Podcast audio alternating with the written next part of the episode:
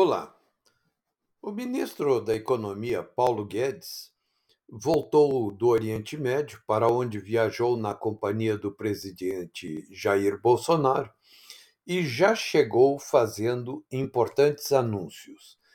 Ele disse que somente um grupo dos Emirados Árabes Unidos afirmou às autoridades brasileiras que está examinando investimentos de cerca de 10 bilhões de dólares no nosso país.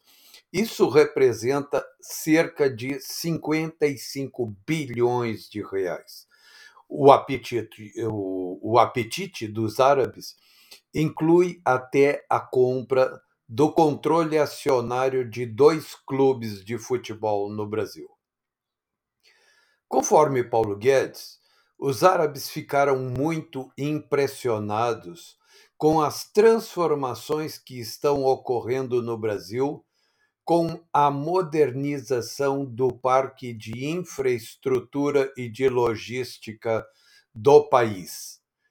E estão interessados em investir pesado, pesadamente, em estradas, campos de petróleo e muito mais coisas.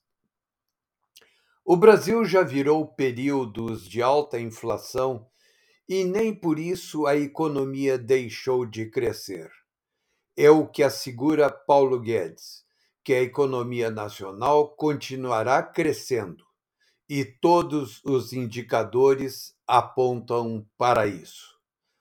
Virou coisa muito comum se dizer que o brasileiro vive de esperança, sempre apenas na esperança de mudar para melhor. Mas agora não se fala mais de miragens, fala-se de negócios que estão em andamento.